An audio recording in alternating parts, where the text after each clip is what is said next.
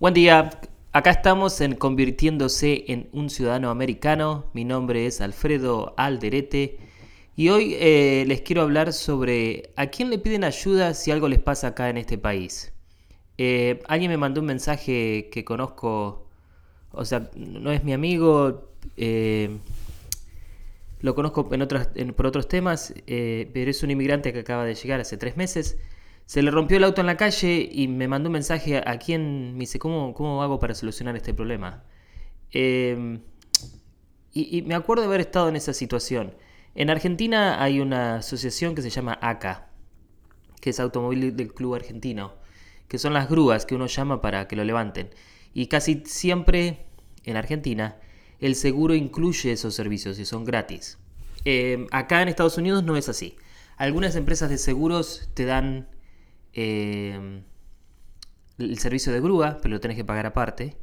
Pero en general la gente usa eh, una institución que se llama, le dicen triple A, call triple A, 3A, em, que es lo mismo que en Argentina, pagás una suscripción, en, en, este sentido sería aparte, pero pagás una suscripción creo como 100 dólares al año, 120 creo que es ahora, y si algo te pasa, te vienen a buscar y las primeras 5 millas es gratis el transporte. Y te vienen a buscar, por ejemplo, si tenés una goma pinchada, si te quedaste sin gasolina, etc. Pero la pregunta que quiero hoy tratar de responder para muchos es, ¿a, dónde buscas ayuda? Y en, en, nuestros países, por lo general, es nuestra familia. Y después nuestros amigos. Y después de nuestros amigos, la gente que conocemos más o menos. Pero siempre es un individuo. Eh, acá en Estados Unidos eh, creo que la, forma más fácil de conseguir ayuda es a través de las instituciones y no la gente. ¿A qué me refiero con esto? Por ejemplo, en el caso de este señor que se le rompió el auto, eh, sería una locura que llame a la policía. Pero si para a un policía y le dice, che, mira, tengo este problema, ¿cómo hago para solucionarlo? Le va a dar, el policía le va a dar una información institucional. mucho mejor que cualquiera y el tipo está en la calle. Por ejemplo, hay muchas autopistas y muchos caminos que tienen servicios de grúas gratuitos. Si a vos se te rompe el auto en la autopista eh, o una autopista expressway es, la palabra en inglés, pero si no es una autopista paga, o, eh, por ejemplo la I-95 no es paga, pero tiene servicios de grúas gratuitos. Si se te rompe el auto en la, en la, en la calle, vas a encontrarte que que vienen estas grúas, te llevan y te sacan, por lo general te sacan de la autopista. Ese es el trabajo de ellos. Te sacan de la autopista, capaz que te dejan una estación de servicio para que soluciones el problema. Pero ya te digo, un policía sería en este caso una institución para hablar. La otra es tu empresa de seguro. Y siempre le digo a la gente, ¿cómo resolverías este problema en tu país? Y entonces te dicen, bueno, en mi país mi seguro me lo cubría. Ok, llama entonces acá a tu seguro y pregúntale si te lo cubren. Eh, instituciones. Esto es una estupidez, se te rompió el auto, no, es algo muy importante, pero imagínate si tenés, eh, que esto ha pasado miles de veces y sigue pasando lamentablemente, que alguien te roba en tu casa. ¿A quién llamas? Y no tenés documentos en el, papel, en el país. Llama a la policía. Marca 911 que más allá de las cosas que se dicen, esto que el otro, es muy importante, pero muy importante tener una sociedad eh, que es eh, segura. Entonces, si vos ves algo malo, llama a la policía. Si alguien te hace un daño, llama a la policía. No llames a Pepe, no llames a nadie, llama a la policía. La otra opción, que, es otro caso muy común, es trabajas para una, em, para una persona, un empleador, y no te paga. ¿Ok? Porque no tenés papeles en el país, no hablas inglés y decís, pucha, ¿qué carajo hago? Ok, lo mismo. Eh, no podés llamar a la policía porque es un caso diferente, pero te digo, preguntar a la policía cómo resolves ese tema y te van a decir cómo hacer. En el caso de Nueva York hay un número que, es el 311. Muchas ciudades tienen un, número similar que vos llamas a la ciudad y la ciudad te dice cómo hacer para denunciar un caso de laboral. Eh, la otra opción, andate a la corte más cercana que tengas de tu casa y pregunta, tengo un problema laboral, ¿cómo hago para, para hacerle juicio? ¿Cómo hago para que esta persona me pague? Créeme esto, si son 100 dólares, 200 dólares que te deben, digo, no tiene sentido hacer ninguna de estas cosas. pero lo importante es que sepas que existe la, el procedimiento para hacerlo. En el caso, un problema, otro, otro estupidez te cuento. Eh, le prestaste una herramienta de trabajo a alguien y te la rompió. Y porque esta persona se cree que es más fuerte que vos, te dice no te la pago. Ok, lo mismo, puedes ir a la corte y hay un procedimiento, casi todas las cortes lo tienen, que se llama Small Claims, que pagás 10 dólares a veces, a veces gratis, donde conseguís una persona que te hace de mediador.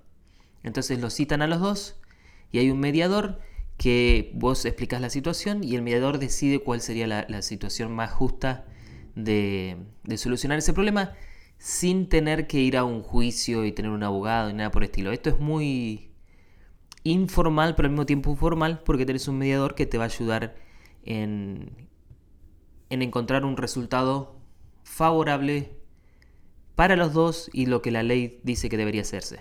¿Ok? Vuelvo a repetirte, anda a las instituciones. Si tenés un problema de educación, decís, bueno, quiero ir a la universidad, ¿a quién le preguntás? No le preguntes a tu tía. Anda a la universidad. Anda a la universidad, pregunta por lo mismo. ¿A dónde, si vas a la universidad en tu país, a quién le preguntas? Y informes, ok, pregunta por informes. Conseguís informes y después ¿qué quieres hacer? Inscribirte, ok, pregunta por inscripciones. Y tienen toda una, una, oficina que es Admissions y te van a dar toda la información. Te digo esto porque eh, incluso cuando gente me llama a mí, digo, este es mi, mi background acá en Estados Unidos. Eh, estudié economía en Argentina, estudié finanzas acá en este país. Entiendo un poco sobre finanzas, digo un poco porque no trabajo todos los días en el tema, eh, más allá de mis finanzas personales. Este, y, entiendo lo que es contabilidad y entiendo lo que es eh, los taxes, los impuestos, etc. Entonces mucha gente me llama y me pregunta, che, ¿qué hago con estos impuestos? Y siempre le digo lo mismo, llama a la institución. Porque, porque vas a conseguir la mejor información posible. Este, y después la última de cómo haces para conseguir ayuda preguntarle a Google. Eh, y muchas veces yo hoy le estoy preguntando hoy a YouTube. Pongo cómo hago para y pongo la, pregunta. Eh, y es impresionante la información que conseguís y muy bien explicada con gráficos, con fotos, con videos, etc. Eh, incluso este podcast que estoy haciendo, empecé con la idea de que entender lo que es un podcast porque lo consumo, pero no tengo idea de, cómo se hace. Y ¿Tengo amigos que hacen podcast? No. Así los tuviera, tal vez no le pregunto. Capaz que hago una, sugerencia, pero puse en YouTube cómo hacer un podcast. Y te enterás de los equipos que necesitas, del software que necesitas para grabar. Eh, te digo, y es muy simple. Hoy estoy haciendo un podcast. La computadora ya la tenía. Estoy usando Apple. Estoy usando GarageBand, que es un software incluido en Apple, o sea que es gratis. Y lo que sí hice, me compré un, micrófono. Eh, y me compré un micrófono que supuestamente vale 200 dólares. Lo compré en eBay por 60 dólares, algo por el estilo. Y eso es como estoy haciendo el programa. No tengo absolutamente nada de edición. Ustedes ven que esto es muy. son 10 minutos rápidos que los mando y listo. Pero lo básico que encontré, lo encontré de esta forma. después, si quieren hablen sobre podcast, pero no es la idea. Te digo, Después hay toda una teoría de negocios de podcast y, una teoría de cómo conseguir gente, etcétera. Que eso es otro, otro tema que lo mismo, preguntas en Google o YouTube.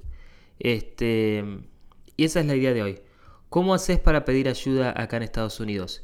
Incluso te voy a contar esto y termino. Buscando trabajo. Exactamente igual, poné en Google, en YouTube, ¿cómo hago para conseguir un trabajo que me pague 10 dólares la hora? Y vas a empezar a encontrar todos los trabajos que pagan 10 dólares la hora. ¿Cómo hago para yo generar 10 dólares la hora si quiero trabajar por, mi propia cuenta? Eh, digo, hay muchísima, muchísima información, más información de la que cualquier humano pueda tener ah, en su cerebro. Por eso te digo, habla con las instituciones y no con tus amigos. A tus amigos los invitas a tomar cerveza. O sea que espero que un día me invites y tomamos cervezas con cualquier plato que sea de tu país. Eh, me fascina la comida y me gusta descubrir eh, de todo. Las arepas, es más, hoy estoy yendo a comer en la casa de una familia venezolana y, ese es mi juego, es encontrar diferentes tipos de comida. Ok, disfruten este domingo, los dejo y yo me empiezo a trabajar. Chao chicos.